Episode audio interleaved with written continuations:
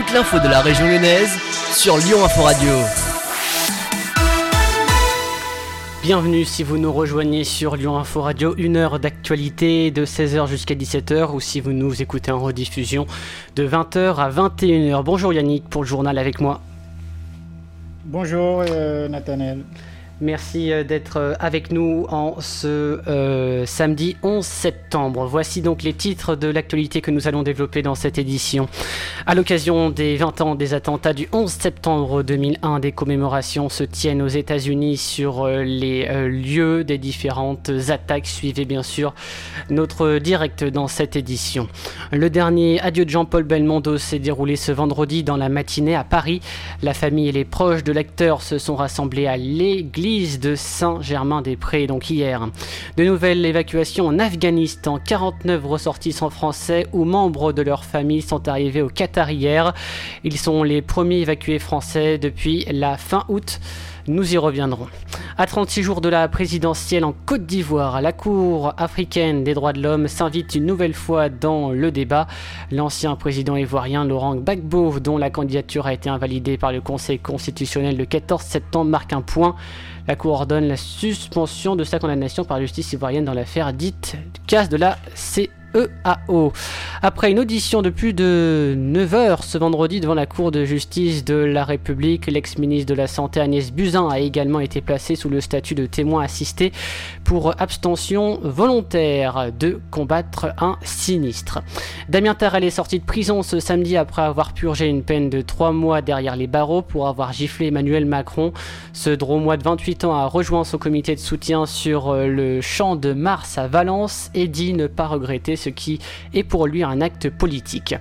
Et puis dans ce journal cette semaine, rencontre avec Morgane Nico. Elle est chef de l'équipe pour l'innovation et le développement des savoirs à la section de lutte contre la traite des êtres humains et le trafic illicite de migrants à euh, l'ONUCD, l'Office des Nations Unies contre la drogue et le crime. Bienvenue à tous donc dans cette édition du journal. On est ensemble donc jusqu'à 17h. Et on commence avec euh, toi donc Yannick. Les États-Unis commémorent euh, les attentats du 11 septembre 2001 à New York et à Washington. C'est un douloureux anniversaire. Les États-Unis commémorent ce 11 septembre la plus importante série d'attentats terroristes qui a frappé le pays et bouleversé le monde il y a 20 ans.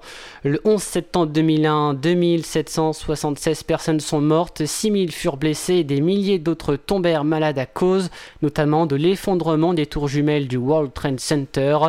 Des cérémonies en hommage aux victimes se tiennent sous très haute sécurité. Des familles attendent toujours pour faire euh, totalement leur deuil. À ce jour, c'est 1106 victimes qui n'ont toujours pas été identifiées. La responsable de l'Institut médico-légal de New York, Barbara Sampson, affirmait il y a quelques jours que son laboratoire avait identifié 1647 personnes sur les 2753 qui ont perdu la vie dans le World Trade Center. Le président américain Joe Biden a demandé hier au ministère de la Justice d'examiner les documents de l'enquête du FBI en vue de leur déclassification. Ouvert en 2012, le procès militaire de Khalid Sheikh Mohamed, euh, cerveau présumé de l'attentat, et de quatre accusés a repris donc ce mardi 7 septembre. La ville de New York a annoncé cette semaine l'identification officielle de deux victimes de plus. Un travail de longue haleine, donc essentiel pour les familles et d'une certaine façon un devoir de mémoire. La deuxième victime est un homme dont l'identité reste secrète à la demande de la famille. Deux identifications donc rendues possibles par une technologie de séquençage ADN de nouvelle génération. Écoutez, Karine Azopardi, elle était témoin du 11 novembre en 2001, donc elle était aussi l'invitée ce matin sur France Info.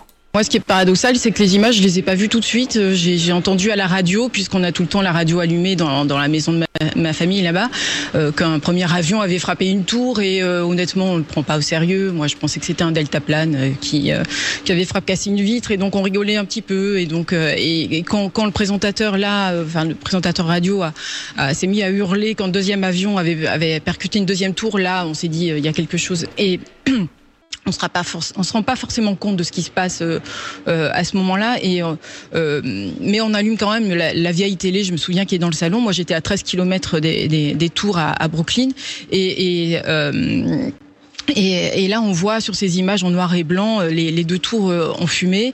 Et, et moi, j'étais jeune journaliste, j'avais 26 ans, je venais de commencer à travailler à, à, à France 3, et, et, je me dis euh, euh, bon, je vais d'abord rassurer ma mère, et puis ensuite voir si euh, voir ce que je peux faire professionnellement, parce que je peux pas rester sans, sans rien faire. Et, là, j'ai un mail de, de, la rédaction qui me dit on te cherche, t'es où, il faut que tu ailles. Et donc et donc j'y vais malgré les, les, les mises en garde et et euh, malgré la peur de ma famille, parce qu'en plus on avait nous des gens qui, qui, étaient dans les tours et on ne savait pas à ce moment-là ce qu'ils étaient devenus. Euh, et, et euh, malheureusement, il n'y a pas de véhicule qui peut me, me, conduire, donc il y avait 13 km jusqu'au site du World Trade Center. On était le matin, il y avait encore les, deux tours en feu, et je me, je pars à pied. Et, donc j'ai parcouru les 13 km à pied avec bah, les ambulances qui allaient dans l'autre sens, les, tous les taxis qui allaient dans l'autre sens. C'était une véritable exode qui était, c'était très très bizarre parce que vous savez Manhattan est une île et euh, donc nous on était dans Brooklyn de l'autre côté de l'île et, euh, et les gens fuyaient, euh, les gens étaient évacués par le par le sud de Manhattan et donc moi j'allais à contre-courant de ces gens et je suis arrivée au bout de deux heures euh, et donc j'avais pas vu les images, j'avais pas vu ce qui s'était passé. Moi je marchais, euh, je marchais à contre-courant de, tout le monde. Les métros ne fonctionnaient que que, enfin il y avait pas de métro pour aller pour aller là où je devais aller. Il y avait pas de bus, il y avait pas de taxi. Et quand j'arrive sur place, c'était, vous savez, c'était le pont, le fameux pont de Brooklyn qui est sur toutes les cartes postales avec les deux tours qui sont derrière. Et, et là c'est le c'est le choc de ma vie puisque je, je ne vois pas ces deux tours. Elles se sont effondrées en deux temps. Et je, je, vois juste des files de réfugiés passer par par le pont euh, qu'on voit un peu à l'image là, et, et euh, qui étaient couverts de, de cendres, euh, qui avaient pour la plupart des, des, des masques de malheureusement qu'on connaît bien aujourd'hui. Euh, et donc, euh, bah, je me mets à parler un peu avec tout le monde pour dire mais qu'est-ce qui qu'est-ce qui s'est passé, que, que d'où vous venez, qu'est-ce que vous avez vu. J'essaie de recueillir des témoignages et et, euh, et, là, dans ce cas-là, il y a beaucoup de rumeurs aussi qui, euh, euh, on, les, on les ressent pas forcément à, distance, mais sur place, c'était euh, les avions étaient bourrés de, de c'était une attaque chimique. Euh, il faut fuir euh, le plus loin possible. Voilà un micro donc de France Info à 16h07. En tout cas, tout ce qu'on peut vous dire sur donc ces commémorations de ce 11 septembre. Joe Biden qui est donc sur place à New York pour célébrer donc ces attentats 20 ans donc après les attentats de 2001. La grande édition. Le dernier adieu de Jean-Paul Belmondo s'est déroulé ce vendredi dans, le, dans la matinée pardon, à Paris. La famille et les proches de l'acteur se sont rassemblés à l'église de Saint-Germain-des-Prés. Un portrait de Jean-Paul Belmondo a précédé son cercueil ce vendredi à la sortie de l'église de Saint-Germain-des-Prés à Paris. Oui, deux heures d'une cérémonie intime viennent de s'achever. Absent hier, Alain Delon a fait face à la foule. C'est une présence émouvante qui a marqué la cérémonie. Dehors, la foule a applaudi. Des centaines de personnes regroupées derrière des barrières sont venues partager cet immense deuil. Quatre jours après leur spectaculaire évasion de la prison israélienne de Gilboa. Deux des six détenus en cavale ont été retrouvés et arrêtés ce vendredi à Nazareth, à une trentaine de kilomètres, a annoncé la police israélienne. Les, les recherches pardon, continuent pour retrouver leurs compagnons d'évasion. Les deux détenus capturés sont deux membres du djihad islamiste, un des principaux mouvements armés palestiniens. Euh, Mahmoud Abdullah Arda était le plus ancien détenu parmi les évadés, enfermé depuis 1996 et condamné à perpétuité. Il est présenté par certains médias locaux, comme l'architecte de cette évasion via un tunnel creusé à la petite cuillère sous la prison. La vaste chasse à l'homme déclenchée depuis lundi se poursuit pour retrouver les quatre autres évadés. À savoir que les autorités israéliennes ont notamment euh, dit euh, craindre, entre autres, que les évadés ne mènent euh, des attaques. 49 ressortissants français ou membres de leur famille sont arrivés au Qatar vendredi. Ils sont les premiers évacués français depuis la fin août. Les soldats américains ont quitté l'Afghanistan, mais les, éva les, évacuations se poursuivent. En total, 49 oui, Français ou membres de leur famille ont été évacués de Kaboul à Doha, annonce Quai d'Orsay dans un communiqué. Parmi les évadés se trouvent trois familles rennaises d'origine afghane. Au total, le vol comptait 158 passagers, dont des Américains, des Allemands, des Canadiens, des Néerlandais, des Belges et des Mauriciens, détaillé un responsable qatarien à l'AFP. Une famille lyonnaise a d'ailleurs été évacuée de Kaboul. Écoutez leur avocat, leur avocat, maître Jean Sagnier. Il était au micro de BFM Lyon. Écoutez. Hier soir, euh, la famille a reçu un autre mail leur disant de se préparer pour un départ imminent, de préparer la famille et les enfants. Et euh, effectivement, euh, ce matin, il leur a été demandé de rejoindre l'aéroport de Kaboul, où ils ont retrouvé une cinquantaine d'autres Français qui étaient toujours à Kaboul. Et tous sont actuellement dans un avion affrété par les talibans et en direction de Doha, au Qatar, où ils vont atterrir dans, euh, dans quelques heures maintenant. Je pense que rapidement, un vol commercial, probablement un vol commercial classique entre Doha et Paris, euh, va être euh, proposé et je pense qu'ils seront de retour en France demain matin, en tout cas j'espère. Un vol passager international avait déjà quitté Kaboul jeudi pour la première fois depuis le retrait définitif des forces américaines et de l'OTAN le 30 août à l'issue de deux semaines très chaotiques à l'aéroport de la capitale afghane. Toujours à l'international, c'est une alerte inquiétante, encore plus à 408 euh, km d'altitude. Jeudi, le spationaute Thomas Pesquet a indiqué qu'une odeur de plastique brûlé s'était répandue dans certains modules de la station spatiale internationale. Heureusement, aucun appareil n'aurait été endommagé, mais ce dernier mois, plusieurs incidents ont eu lieu à bord de l'ISS sur le module russe Le plus vieux donc module. Les forts écarts de température et les multiples amirages des vaisseaux pourraient être en cause. Les dégâts sont limités mais doivent être surveillés de près. Pour les spécialistes, ces incidents sont le signe que l'ISS lancé en 1998 commence à subir le poids des années. La station devrait être détruite au plus tard en 2030 et d'ici là une nouvelle station occidentale pourrait être lancée.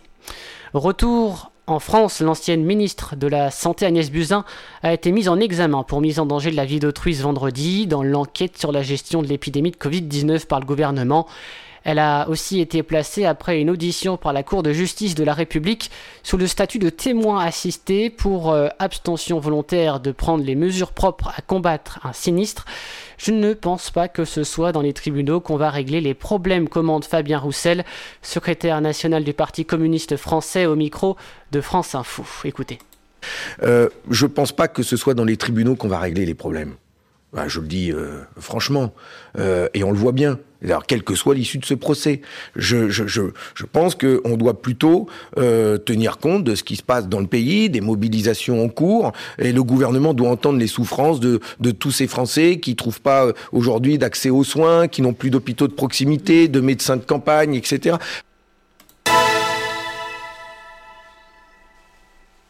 Damien Tarel est sorti, est sorti de prison ce samedi matin après avoir purgé une peine euh, de trois mois derrière les barreaux pour avoir giflé Emmanuel Macron. Après une sortie de prison anticipée et discrète ce samedi matin, l'auteur de la gifle au président de la République le 8 juin dernier atteint l'Ermitage, rappelez-vous, a tout de suite euh, rejoint son comité de soutien sur le champ de Mars à Valence au centre pénitentiaire de Valence où il a purgé une peine de 3 mois. Ce droit de 28 ans dit avoir reçu beaucoup de lettres de soutien aujourd'hui. Je ne recroiserai jamais Emmanuel Macron, mais si je devais remonter le temps, je referais le même geste. Je n'ai aucun regret, a-t-il déclaré à nos confrères de France Bleu. 51 hommes détenus, 7 femmes et un agent euh, pénitentiaire ont contracté le Covid-19 à la maison d'arrêt de Corba, relève le progrès. L'agence régionale de santé est intervenue pour mettre en place un dispositif afin d'enrayer les contaminations. Les personnes positives sont confinées seules dans leur cellule avec une heure de sortie par jour. Les activités collectives ont été annulées et les parloirs sont maintenus pour les détenus non positifs. Des actions de dépistage se poursuivent pour évaluer l'évolution des contaminations. La Fédération nationale pour l'immobilier, la euh, FNEM, ne mâche pas ses mots sur la mesure d'encadrement des loyers sur les villes de Lyon et Villeurbanne à la demande de la métropole de Lyon. Loin d'être une nouveauté, tous les acteurs du secteur savaient depuis de nombreux mois que la majorité écologiste à la métropole souhaite ainsi faciliter l'accès au logement. En face, la FNEM souligne que cette mesure est d'une totale inefficacité. En effet, la fédération met en avant le fait que cette réforme risque de ne pas être suivie par la population des bailleurs qui gèrent directement leurs biens, au contraire des professionnels qui respecteront la réglementation comme ils l'ont toujours fait, disent-ils donc sur euh, à nos confrères de euh, Lyon Mag. La grande édition. Lundi 13 et mardi 14 septembre, les, les, parents ou futurs parents peuvent venir apprendre les bons gestes aux hospices civils de Lyon. Dans le cadre de la semaine de la prévention de la mort inattendue du nourrisson, les hospices civils de Lyon veulent sensibiliser les jeunes parents, le grand public, les professionnels de santé et les professionnels de la petite enfance. Des ateliers donc seront organisés. La mort inattendue du nourrisson hein, désigne le décès soudain d'un enfant de moins de deux ans alors que rien de ses antécédents connus ne pouvait le laisser présager de sa mort. Donc cela concernait 350 enfants en France en 2016, dont 150 décès non expliqués. Le but donc de ces ateliers est donc euh, d'éviter ce qui peut être évitable en apprenant les bons gestes et les éléments à surveiller lors du couchage. Un partenariat de ce genre entre une compagnie ferroviaire et une société privée en France, c'est une première cet hiver. La compagnie des Alpes relancera la liaison supprimée en 2020 par Eurostar reliant Londres, Saint-Pancras et la vallée de la Tarentaise en Savoie pendant les 18 week-ends de la prochaine saison de ski. Les clients du site Travel Ski pourront profiter d'une liaison directe tous les vendredis soirs. 650 places seront réservées à bord d'un Eurostar pour ces skieurs britanniques. Les vacanciers pourront ainsi rejoindre les gares de Moutier et de Bourg-Saint-Maurice en Savoie en quelques heures. Les retours vers Londres seront également proposés sans arrêt tous les samedis matins au départ de Bourg-Saint-Maurice ainsi que de euh, Moutier. Votre grande session d'actualité, c'est la grande édition avec Nathanaël Rabiou. Et vous restez donc avec nous 16h16 tout de suite et on va partir avec notre euh, chronique et je vais vous parler de l'énigmatique post Instagram de Britney Spears sur Lyon. Vous connaissez Britney Spears, Clément qui va nous rejoindre? Oui, bah qui connaît pas Britney Spears hein? Bah oui. Euh, Yannick, tu connais? Il va me dire non là. Euh, non. Ah voilà. Tu connais pas Britney Spears? Non. Ah Eh bah ben, on est mal- d'accord. eh ben, on est mal barré, Yannick. non, en tout cas, Britney Spears qui traverse une période difficile. Voilà, alors que son père a officiellement fait la demande pour cesser d'être son tuteur légal, la chanteuse semble euh, être livrée à elle-même, en tout cas pour la première fois depuis 13 ans.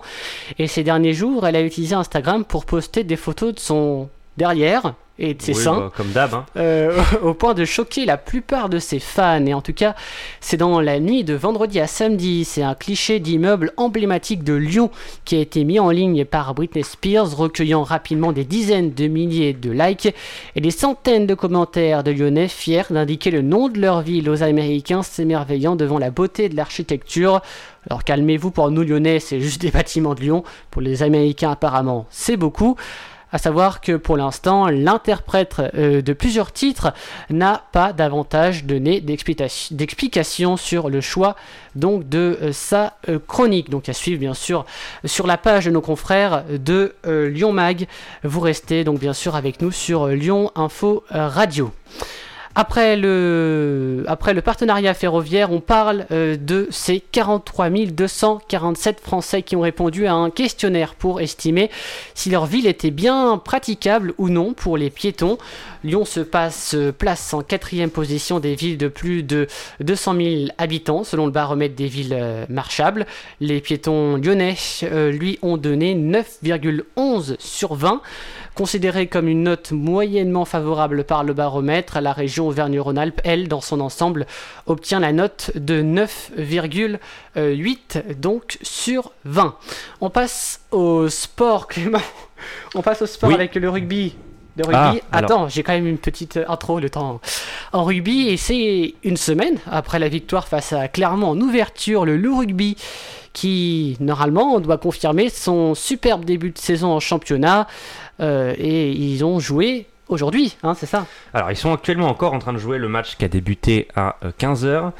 on m'entend bien là, oui Oui, on t'entend Oui, Si, bien. on m'entend bien, parfait. Le match qui a débuté à 15h contre la section paloise. Actuellement, le Rugby est en train de perdre 12 à 11, ce qui est un match qui est quand même vraiment serré actuellement. Ouais. Euh, donc, on a eu un essai du Loup euh, contre 0 pour la section paloise, 4 pénalités pour la section paloise qui ont été réussites et seulement 2 pour le Loup Rugby. Le Loup Rugby euh, qui joue son match encore, donc là on est à la 50e minute. de ce match, la section paloise qui s'est pris un carton rouge. On va attendre les résultats. Bon, on, a, on a encore le temps hein, avant que le loup, euh, le loup gagne. J'espère que le loup va gagner. On espère tous que le loup va gagner. On espère. Sauf s'il y a des, des gens de, qui viennent de Pau qui nous écoutent. Mais bon, je ne pense pas. Je ne pense pas, voilà. Donc, euh, donc voilà, on, on attend encore cette victoire du loup. Euh, un carton rouge, je l'ai dit le carton rouge, oui, je, fait. dit. Euh, et puis donc là, comme je vous l'ai dit, sur les stats, il y a eu deux remplaçants pour le loup contre deux aussi pour Pau. Et puis on, on fera un petit point pour le loup euh, tout à l'heure. Voilà, et d'ailleurs, en passant toujours avec l'actualité sportive du loup, on va écouter euh, Jonathan Pellissier. J'ai bien dit Jonathan Pellissier, tout à fait. Tout à fait, on va l'écouter. Il est demi-mêlée du loup et il s'exprimait avant cette rencontre. Écoutez. C'est un réel test sur, euh, sur toute la préparation qu'on qu'on a effectuée. C'est un réel test autant mental que physique parce qu'on va être devant une équipe qui veut, qui veut aussi bien faire à domicile. Donc, euh, donc forcément, ça va être euh, un, un- un gros choc et, et j'espère que on va en ressortir vainqueur. Voilà, donc pour Jordan euh, Pellissier, donc Pellissier, Jonathan. demi, Jo- Jonathan, Jordan, J- Jonathan, donc qui s'exprimait euh, dans une conférence de presse juste avant cette rencontre au micro de BFM Lyon. Et puis, on continuera à parler de l'actualité, mais juste avant, c'est notre interview de 16h20 comme chaque samedi dès à présent, notre rencontre. Et aujourd'hui, nous partons à la rencontre euh, de, avec Florence Westeger qui est partie à la rencontre cette semaine de Morgane Nico, elle est chef de l'équipe pour l'innovation et le développement des savoirs à la section de lutte contre la traite des êtres humains et le trafic illicite de migrants à l'Office des Nations Unies contre la drogue et le crime. Avec elle, nous allons voir les risques auxquels sont exposés les migrants, les abus et les violences qu'ils subissent et l'impact que cela a sur eux et sur la manière dont les autorités y répondent. Les migrants considèrent les passeurs comme un mécanisme de protection capable d'augmenter leurs chances de traverser une frontière avec succès. Interview donc euh, signée Florence Westeger de ONU Info. Écoutez, c'est donc le podcast et euh, le podcast que vous allez découvrir donc euh, souvent sur Lyon Info Radio, c'est le podcast Escale, un magazine donc hebdomadaire à retrouver dès 16h20 sur notre antenne.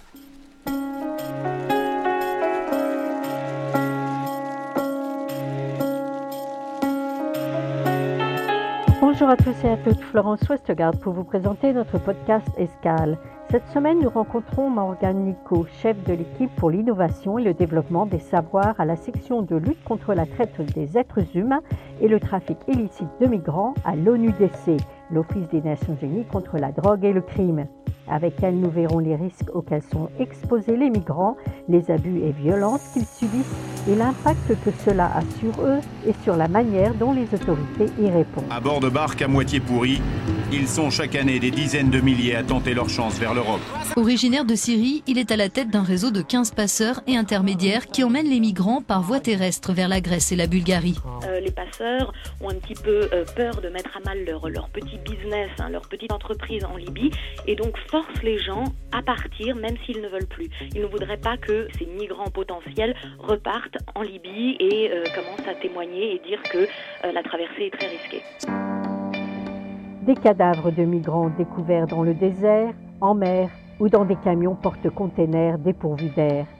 Derrière ces tragédies se cachent des trafiquants d'êtres humains qui s'enrichissent sur le dos de personnes qui fuient la guerre et la faim. Les termes trafiquants d'êtres humains et passeurs sont souvent employés de façon interchangeable pour qualifier d'obscurs réseaux criminels s'attaquant à d'innocentes victimes en proie au désespoir.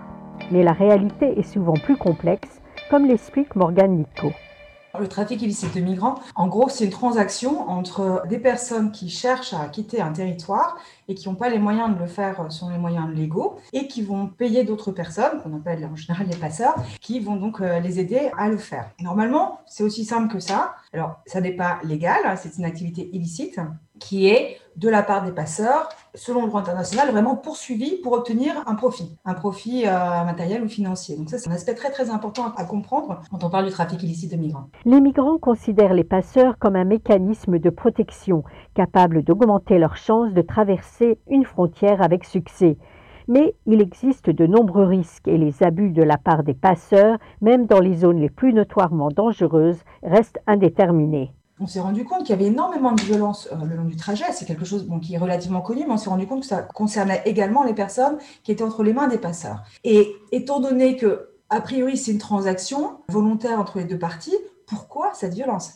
Et on a commencé en regardant d'abord la question du genre. On s'est dit, est-ce que l'expérience est différente si on est un homme ou une femme, quand on est un migrant qui utilise le service des passeurs? Et on s'est rendu compte, en fait, que quand on regardait vraiment les situations de trafic ici de migrants qu'on appelle aggravées en droit, c'est-à-dire celles où la vie et la sécurité des migrants étaient mises en danger, ou celles où ils sont exposés à des traitements inhumains ou dégradants, étaient très répandues, surtout dans les zones de transit et les zones de transit réputées les plus dangereuses. Et là, on a vu qu'il y avait des tendances, bien évidemment, euh, vis-à-vis du genre, que les femmes ont tendance à être plus victimes d'exploitation sexuelle ou de sévices sexuels à, à, travers leur voyage, alors que les hommes, ça va être plus euh, le travail forcé, et les deux vont aussi être exposés aux traitements inhumains et dégradants. Il y a ensuite des conséquences qui vont être aussi genrées, parce qu'avec les femmes, par exemple, si elles ont été victimes de viol, il peut s'en suivre euh, des grossesses non désirées, des avortements euh, volontaires ou forcés. Et parfois, tout ça se passe dans des pays dont les lois ne permettent pas ce genre de pratiques.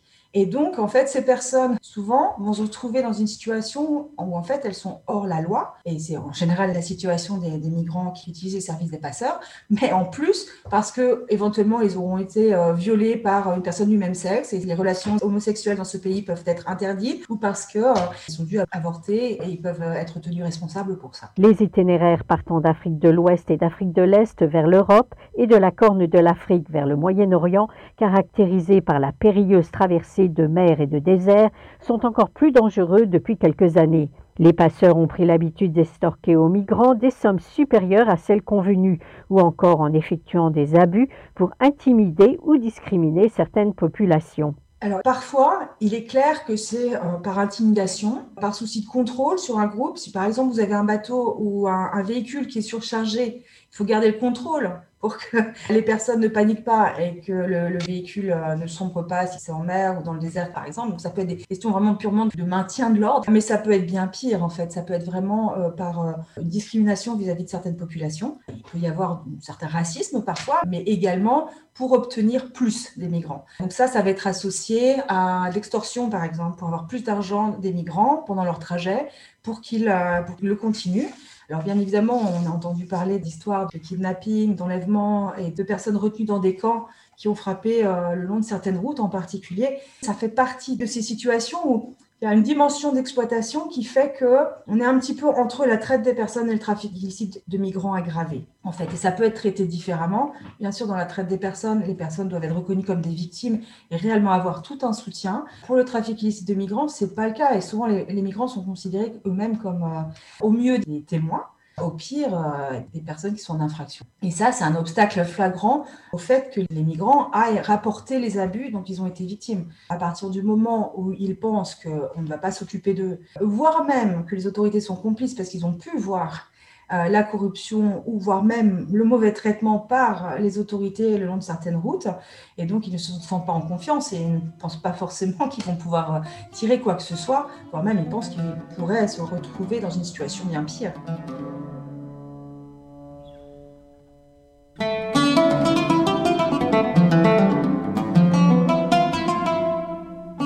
L'ampleur du phénomène d'abus de la part des passeurs, même dans les zones les plus notoirement dangereuses, reste indéterminée.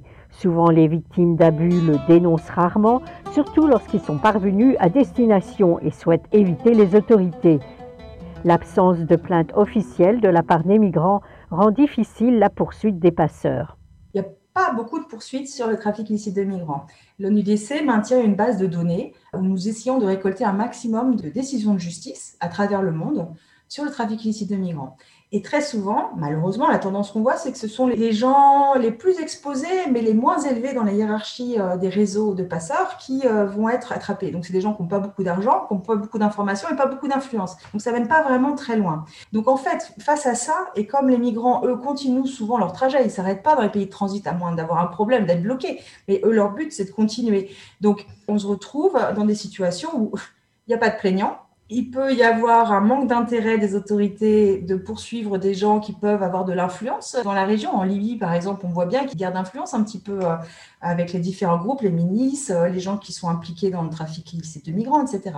Et le fait que, bien évidemment, la loi ne reconnaît pas toujours ces circonstances aggravantes. Après, il y a autre chose encore, c'est qu'en fait, si une personne est, violée, ça n'a pas besoin d'être traité comme une circonstance aggravante du trafic illicite de migrants. Le violeur devrait être poursuivi séparément. Mais pour nous, en tant qu'organisation, c'est très très dur de pouvoir euh, retrouver ce genre de condamnation. Donc, quand les autorités ont choisi cette euh, option, il est très dur pour nous de le savoir. Ce que l'ONUDC s'est aperçu, c'est que souvent, les pays de transit n'ont ni les moyens ou la volonté de poursuivre les passeurs. Mais par contre, les pays de destination ont parfois la possibilité de le faire. Morgane Nico. Ça, c'est très très important. Et on a entendu de très très bons exemples euh, au cours de cette recherche, et puis euh, à travers des partenaires avec qui on travaille depuis longtemps, de magistrats qui ont réussi à poursuivre ces cas de violence et de mort le long de la route, surtout par exemple en Méditerranée, avec succès. Le long d'autres routes, c'est beaucoup plus difficile parce que le voyage se fait en plusieurs portions avec différents groupes. Donc, si quelqu'un, on va dire, euh, entre euh, l'Afghanistan et la Turquie a été euh, violemment traité, mais se retrouve en Autriche, par exemple, les autorités autrichiennes auront énormément de mal à établir le lien à retrouver les preuves et à poursuivre les personnes. Alors que sur des routes telles que par exemple euh, l'Afrique euh, de l'Ouest euh, et du Nord vers l'Europe, on peut avoir des réseaux qui sont impliqués de A à Z. Et là, ça va être beaucoup plus facile. Nous, notre idée, c'est d'accompagner les autorités, les procureurs, la police à, un, comprendre la nature du crime, comprendre comment mobiliser ces preuves et réussir à faire en sorte de constituer un dossier assez solide pour que les poursuites aient du succès. Et bien évidemment, en plus de ça, si on pouvait aussi toucher la cause même du trafic illicite de migrants pour les passeurs qui obtenir un profit, ce serait idéal. Donc pour nous, c'est un petit peu les deux priorités. S'attaquer aux pires formes du trafic illicite de migrants, celles qui atteignent la vie des migrants, alors que le trafic illicite de migrants, par définition, ne devrait pas avoir d'impact sur leur vie, leur santé, leur sécurité, en tout cas pas négativement, et s'attaquer à tout le côté euh, profit financier, puisque c'est ça en fait qui donne la raison pour les passeurs de s'engager.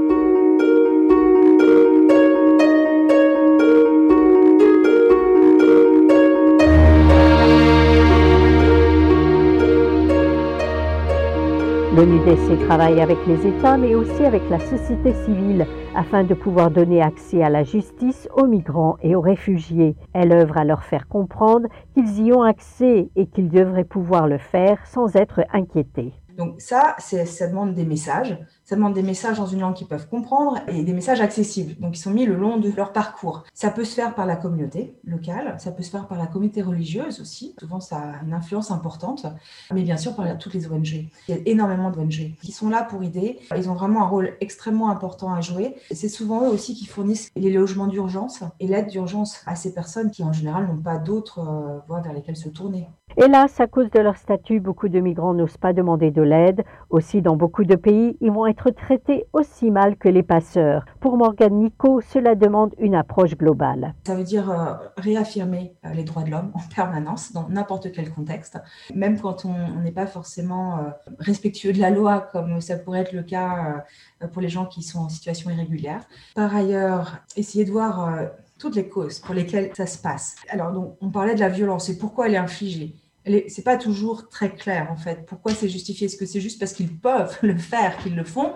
Il y a peut-être aussi de ça malheureusement, parce que c'est des personnes que personne va défendre, qui sont vraiment seules. Au-delà de ça, je pense qu'il faut vraiment qu'on parle des raisons pour lesquelles les personnes doivent quitter leur pays. Parce que j'ai dit migrants jusque-là, mais on sait bien que les réfugiés ont tout autant besoin des mêmes euh, voies euh, s'enfuir. Donc il faut vraiment réfléchir à comment faire pour prendre en compte les besoins des réfugiés qui malheureusement sont de plus en plus importants. Il y a également une honnêteté à avoir de la part des pays de destination sur leurs besoins en travail, par exemple, leurs obligations vis-à-vis de la réunification familiale aussi, et s'arranger pour que les besoins correspondent à l'accès. Beaucoup de travail au noir dans les pays occidentaux Et c'était François Crépeau, euh, qui était le représentant spécial pour le droit des migrants, qui le disait très très clairement. En fait, tout ça, ça alimente finalement cette criminalité.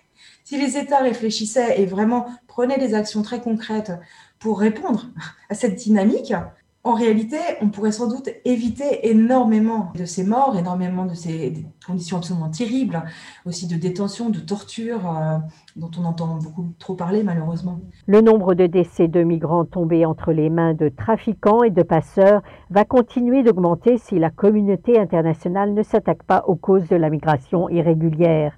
Le pacte mondial pour la migration va dans cette direction, promouvoir des migrations sûres, ordonnées et régulières. Travailler ensemble sur tous les aspects qui touchent les migrants sont essentiels. Quels sont les besoins en termes de droit du travail, de migrants qui travaillent, etc., euh, etc. Parce que sinon, on ne pourra pas continuer à avancer. Et ça ne va pas empêcher les gens, malheureusement, de continuer à bouger. Et souvent, ce qu'on entend, c'est que euh, entre deux mauvaises situations, les gens euh, parfois décident quand même que c'est mieux de prendre le risque parce qu'il y a peut-être une petite chance d'avoir une meilleure vie au bout du compte. Et ça, c'est une réalité qu'on ne peut pas défaire qu'on ne peut pas ignorer.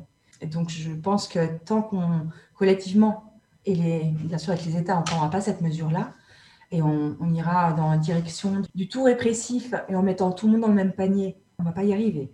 Pour nous, c'était très, très important de pouvoir le dire. Euh, ça fait 12 ans que je travaille sur ces sujets-là avec l'ONUDC et malheureusement, il y a encore beaucoup de progrès à faire. Et c'est donc euh, la recommandation de l'ONUDC, vraiment de travailler ensemble, n'est-ce pas? Absolument, et de faire tout ce qu'on peut pour rendre justice justice tout simplement. Vous vous rappelez peut-être du paquebot qui s'appelait Costa Concordia euh, au large de l'Italie qui euh, avait sombré au début des années 2000. Son capitaine avait euh, pris la fuite.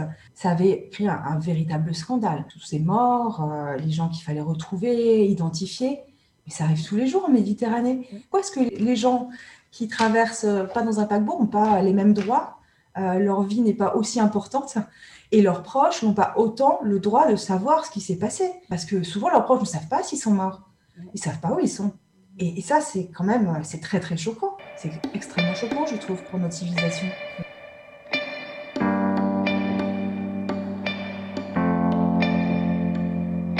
Morgane Nico rappelle un aspect important qui fonde l'humanité, les Nations Unies, les organisations régionales et que nous partageons tous de sauver son prochain, euh, de traiter euh, les uns les autres avec dignité et respect et prendre en compte leurs droits de l'homme. Euh, donc ça, c'est vraiment, vraiment, je pense que c'est la conclusion de ce rapport.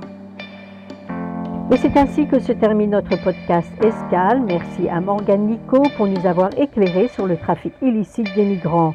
Vous pouvez retrouver toute l'information de Nuit Info sur notre page internet, mais aussi sur les médias sociaux, Twitter, Facebook et SoundCloud.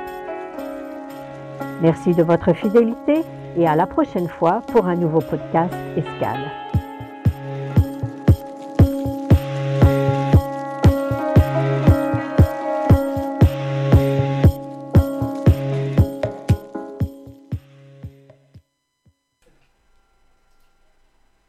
Il est 16h37 maintenant. Euh, ça va Yannick? C'est bien écouté l'émission?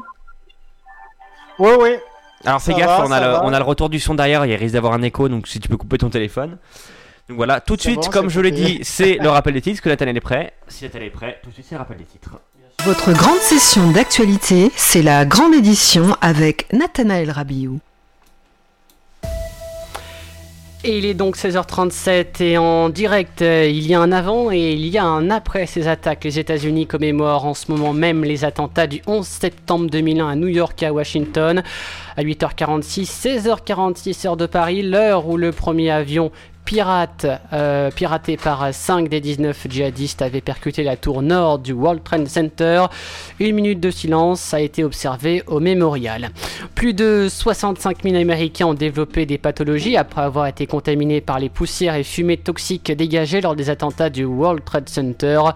Euh, France Info qui a rencontré des victimes 20 ans après les attaques. Rendez-vous sur leur site euh, internet. Et puis, on parle du Covid. Il s'agit du 9e samedi de mobilisation pour les opposants au pass Près de 200 000 manifestations sont à nouveau prévues en France à quelques jours de la mise en œuvre de l'obligation vaccinale pour le personnel hospitalier.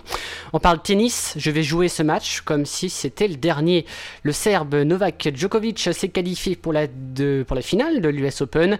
Il va tout faire pour la remporter contre Danil Medvedev j'ai bien dit pour une fois les noms, afin de réaliser un historique Grand Chelem, euh, donc à suivre bien sûr sur notre antenne. Mais avant, c'est bien sûr le journal qui euh, continue avec euh, Yannick. Rebonjour Yannick, vous êtes toujours, enfin, toujours avec moi bien sûr pour présenter le journal et continue avec l'essentiel de l'actualité en région euh, Rhône-Alpes et les faits qui se sont produits hier en début d'après-midi autour de 16h30, de 14h30 pardon, à Darrois, au nord de Dijon, en Côte d'Or. Un, euh, un, aéronef s'est écrasé sur une centaine de mètres à l'aérodrome. Les trois personnes à bord de l'appareil ont été tuées. Le crash avait eu lieu à l'atterrissage. Il s'agit d'un avion parti de Nancy et qui devait rejoindre Étampes. Les causes de l'accident ne sont pas encore connues. Les pompiers n'ont pas euh, décelé de traces d'incendie sur le lieu du crash. Une enquête pour homicide involontaire a été ouverte par le parquet de Dijon. Et puis pour clôturer ce journal à 16h40, on est à l'heure pour une fois. Un accident est survenu ce matin sur le boulevard périphérique nord à Caluire. Selon le progrès, les pompiers sont intervenus peu après 5 heures sous le tunnel Bellevue où venait d'avoir lieu. L'un d'entre eux se trouvait dans un état grave et a été donc transporté à euh, l'hôpital. La grande édition. Et vous restez avec nous 16h40 donc euh, Yannick c'est l'heure de ta chronique d'ici quelques minutes mais avant donc c'est l'expression du jour et c'est présenté par Willy. Ce soir à la télévision. Et voici ma sélection télé pour ce samedi 11 septembre avec ce soir sur TF1 The Voice All Stars à l'occasion des 10 ans du programme. Présenté par Nico Saliagas dans le jury Florent Pagny, Jennifer, Zazie, Mika et Patrick Fiori. Euh, sur France 2, The Artist, nouveau divertissement présenté par Nagui durant six semaines. Un jury accompagné des téléspectateurs tente de dénicher le meilleur auteur-compositeur-interprète. 23h30, on est en direct présenté par Laurent Ruquier et Léa Salamé. Euh, sur France 3, Amour à mort, téléfilm français. Sur M6, la série américaine Dr. Arrow, saison 3, inédite. Sur C8, Calvi Comedy Festival, le spectacle, avec la participation de Alban Ivanov, Gad Elmaleh, Kev Laurie Perret, Hakim Djemili ou encore les régionales Fido. Vous retrouverez sur W9 11 septembre le détournement du vol 93. Sur Énergie 12, Modern Family, la série américaine. Sur TF1 Série Film, vous retrouverez Joséphine Ange Gardien avec Martin Lamotte et Mimi Mati. Sur Sister Les Simpsons, plusieurs épisodes à la suite. Et enfin sur RMC Découverte, Antoine de Maximi dans J'irai dormir à Bollywood. Bon zapping Voilà, merci Willy pour euh, toute l'actualité donc de la télévision. Et c'est l'heure tout de suite. Yannick, tu es prêt pour ta chronique? Allez, c'est parti. 16h42, c'est parti. On t'écoute. Bonjour les amis, euh, aujourd'hui nous sommes à un tour en Afrique qui nous amène toujours au Togo, plus précisément euh, en Afrique de l'Ouest. Nous allons parler de la préparation du riz. La préparation du riz qui est de manière un peu commune, mais je vais vous présenter aujourd'hui la préparation du riz de manière togolaise et de manière, euh, à ce que j'ai su, euh, lyonnaise. mais bien avant de commencer, sachez que le Togo importe euh, étant un pays importeur du riz venant des pays producteurs comme euh, la Thaïlande et les autres pays extérieurs, ce qui s'ajoute à la production locale. En effet, le Togo cultive son propre riz, mais pas assez pour nourrir sa population. Revenons à la préparation. Dans une casserole avec 2 à 2,5 de litres d'eau pour, pour un kilo de riz, pardon, on y met du sel. On met du sel, on met l'eau au feu en attendant qu'il boue. Du coup, l'eau boue au degré que vous, vous connaissez. L'eau boue à un degré de 100 degrés, comme on dit. Du coup, après, on met le riz d'un kilo là dans l'eau. Dans le riz mis dans l'eau, on diminue l'eau d'une quantité le- le- euh, le- l'objectif est de voir que le riz ne soit pas noyé. C'est ça l'objectif. Du coup, on met euh, euh, l'eau du riz un peu de côté et on laisse couvert pendant quelques minutes sans, sans vraiment chronométrer. Du coup, vous verrez que l'eau a tout aspiré, a aspiré l'eau, euh, le riz a aspiré l'eau qu'il y avait dans la casserole.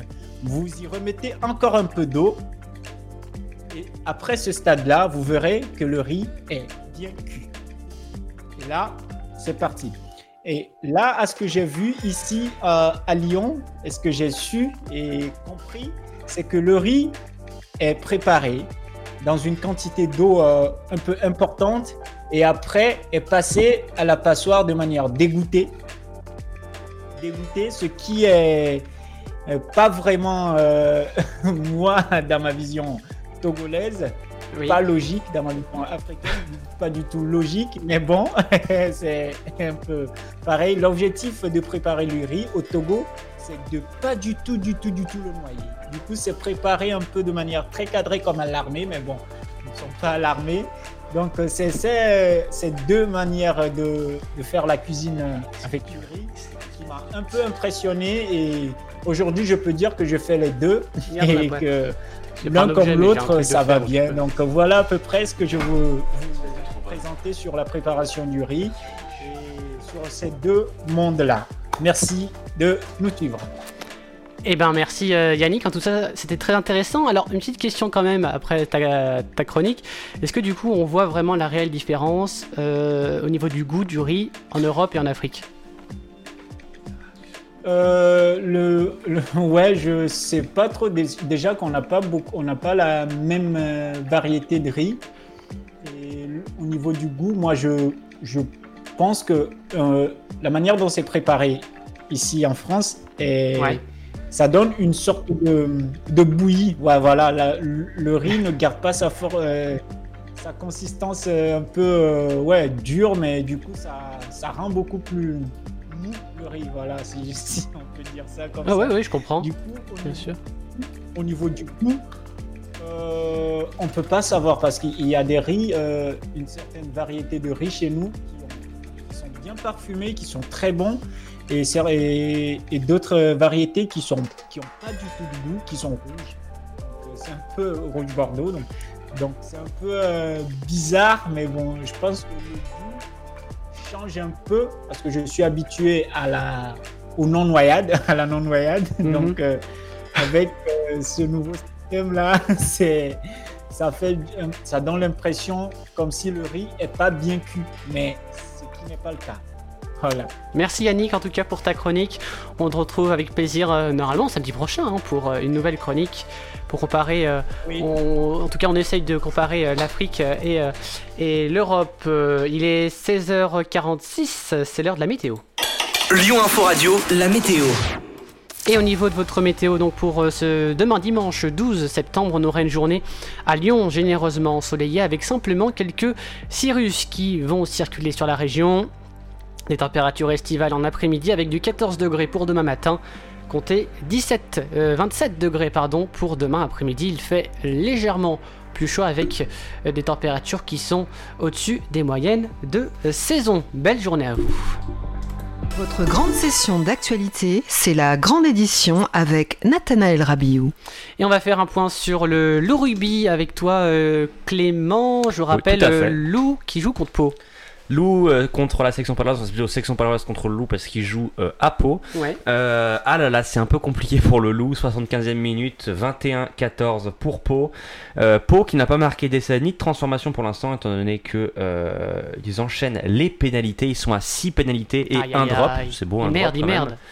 Ouais, ça merde un peu actuellement le, le n'a qui n'a pas bien avancé depuis le début. Euh, ouais, compliqué, compliqué. Donc, comme j'ai dit, 21 euh, à 14. Je pense que ça va être compliqué de rattraper étant donné qu'on est à la 75e minute. Euh, donc, donc voilà pour, pour ce match. Merci Clément. Donc on est donc c'est la fin du c'est pas encore la fin du match. Il reste 5 minutes. Il reste 5 minutes. Donc, Disons. euh, 21-14. Je pense que ça va être très compliqué pour le loup de remonter. Donc, ça va être. tu penses qu'ils vont la- marquer qu'il y a un des deux qui vont. Bon, je, je pense que là, le match est plié euh, pour le Loup. hein. Je pense que Pau a, a gagné ce match. hein. 16h48, on va faire un point. C'est le tour de Laura. hein, Laura Auvergne-Rhône-Alpes, bien sûr. On va pas faire la blague de Cédric, euh, on la dira pas. C'était pas la blague. On la dira. Je vais me la faire. après. Et c'est le festival des Vertes et des Pas Mûres qui, aura, qui a lieu euh, aujourd'hui. C'était hier et aujourd'hui. Et, euh, et puis, bah, c'est sympathique. Hein, c'est à Farin. Farin, c'est en face de Villefranche. Voilà. C'est pas loin, oui. C'est pas très loin. Et puis donc c'est un événement qui est festif et familial avec au programme des expos, des concerts, la danse irlandaise, ça peut être drôle. Et puis des ateliers pour les mômes, hein. le tout dans le magnifique cadre du parc du château Bouchet. Cette édition 2021 se déroule donc pour la première fois sur deux journées, hein, donc hier et aujourd'hui, la précédente ayant réuni plus de 2500 festivaliers. Donc on aura bien sûr pour ceux qui veulent boire de la buvette et un petit peu de restauration aussi. Plus d'infos, donc surtout que c'est une entrée gratuite et libre, donc c'est euh, sur le site du festival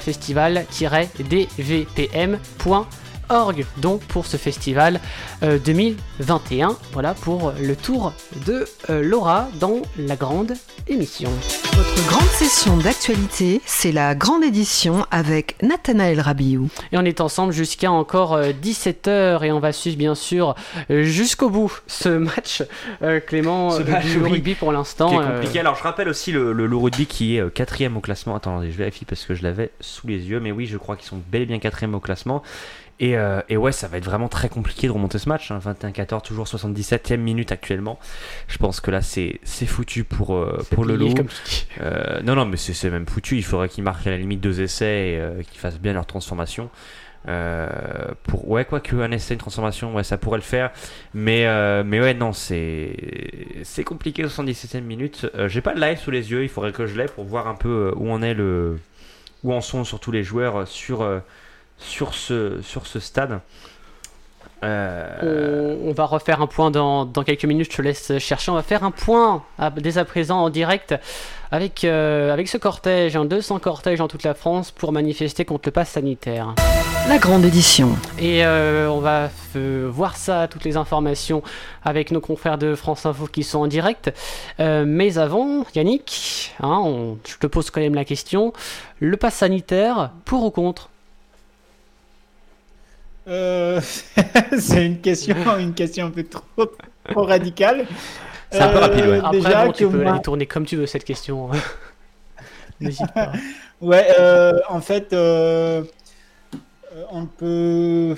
Pour ou contre, c'est pas trop la question qu'il faut se poser, mais. hum, Comment, ça a là, été on comment a- c'est plutôt comment ça a été présenté par euh, par le gouvernement euh, sur le sur le terme? Est-ce que ça a été trop radical? Est-ce que ça a été euh, contradictoire sur leur euh, Bah, je sur leur parole que moi je pense que là ils sont un peu genre euh, dans dans le trop ils vont trop loin parce que pour moi je pense que c'est un peu trop radical et trop forceur euh, leur manière de présenter ça en même temps ils Mm. disent pas tous euh, les mêmes choses il y a le ministre de la santé qui dit autre chose le premier ministre qui dit autre chose et le président qui dit autre chose Franchement, Ouais. je sais plus trop où se Où se mettre, ouais. euh, là, moi, je pense que ouais, là, il, il force un peu la main et voilà, on n'a pas trop le choix et on les fait quand même.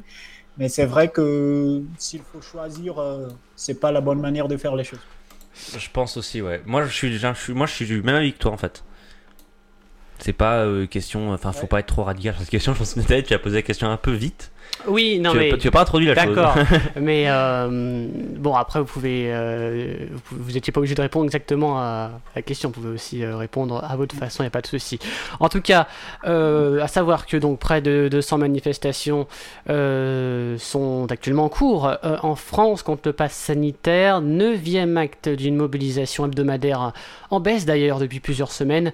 À savoir que on le disait dans le journal hein, avec Yannick que le ministère de que la ministre pardon Agnès Buzyn euh, l'ancienne ministre euh, de la Santé a été mise en examen pour mise en danger de la vie d'autrui vendredi par la Cour de justice de la République. Euh, L'ancienne ministre de la Santé a également été placée sous le statut de témoin assisté. À savoir que le ministère de l'Intérieur avait compté 141 000 manifestants samedi dernier, 165 euh, 000 la semaine précédente et 175 000 7 jours plus tôt. Donc on va dire que ça régresse de samedi en samedi sur Lyon Info Radio. En attendant, vous allez rester avec nous. La musique qui arrive en allant jusqu'à 17h, c'est la fin, oui, donc de euh, cette euh, grande édition. Merci Yannick de nous avoir, euh, de m'avoir accompagné, de nous avoir accompagné aujourd'hui. Ah bah, merci à vous aussi. Et puis merci Clément. Eh ben, merci à vous. Petite information dans la minute, le loup ah, qui est remonté. Alors là, on est à la 80, e minute actuellement, une mêlée qui a lieu. Le loup qui est remonté à 17 points, je pense que ça va être un peu limite étant donné que le, ballon est à peau. Euh, il est, euh, on est à la 80e minute, donc là le, match peut s'arrêter à tout moment. Je pense que Pau va récupérer ce ballon, Pau va récupérer ce ballon et, et la sortie, ouais, c'est la fin de ce match. Euh, aujourd'hui, chez Pau. Voilà. Merci. Eh ben de rien. Merci Clément, donc vous restez avec nous, c'est la dernière de Kinvé et de Daliket, c'est Dilemme, et moi je vous dis à samedi prochain, donc pour une nouvelle grande édition. À demain. Au. À demain, oui, pour le journal aussi. On a dit. On a dit. pour la victoire et moi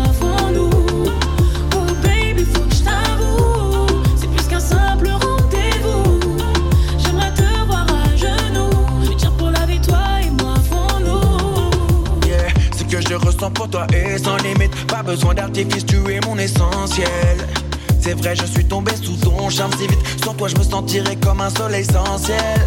Ta présence se réveille tous mes sens. Ton aisance, mes merveilles, élégance. Sans défense, sans sommeil, qu'indécence. Tu es tout ce dont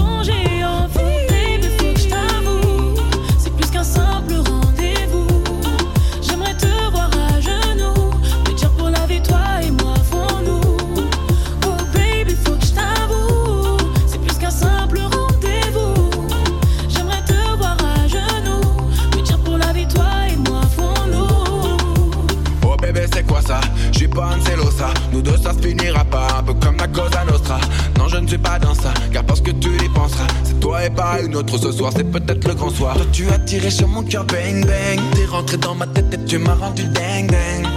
Toi tu as tiré sur mon cœur bang bang. Yeah. Tu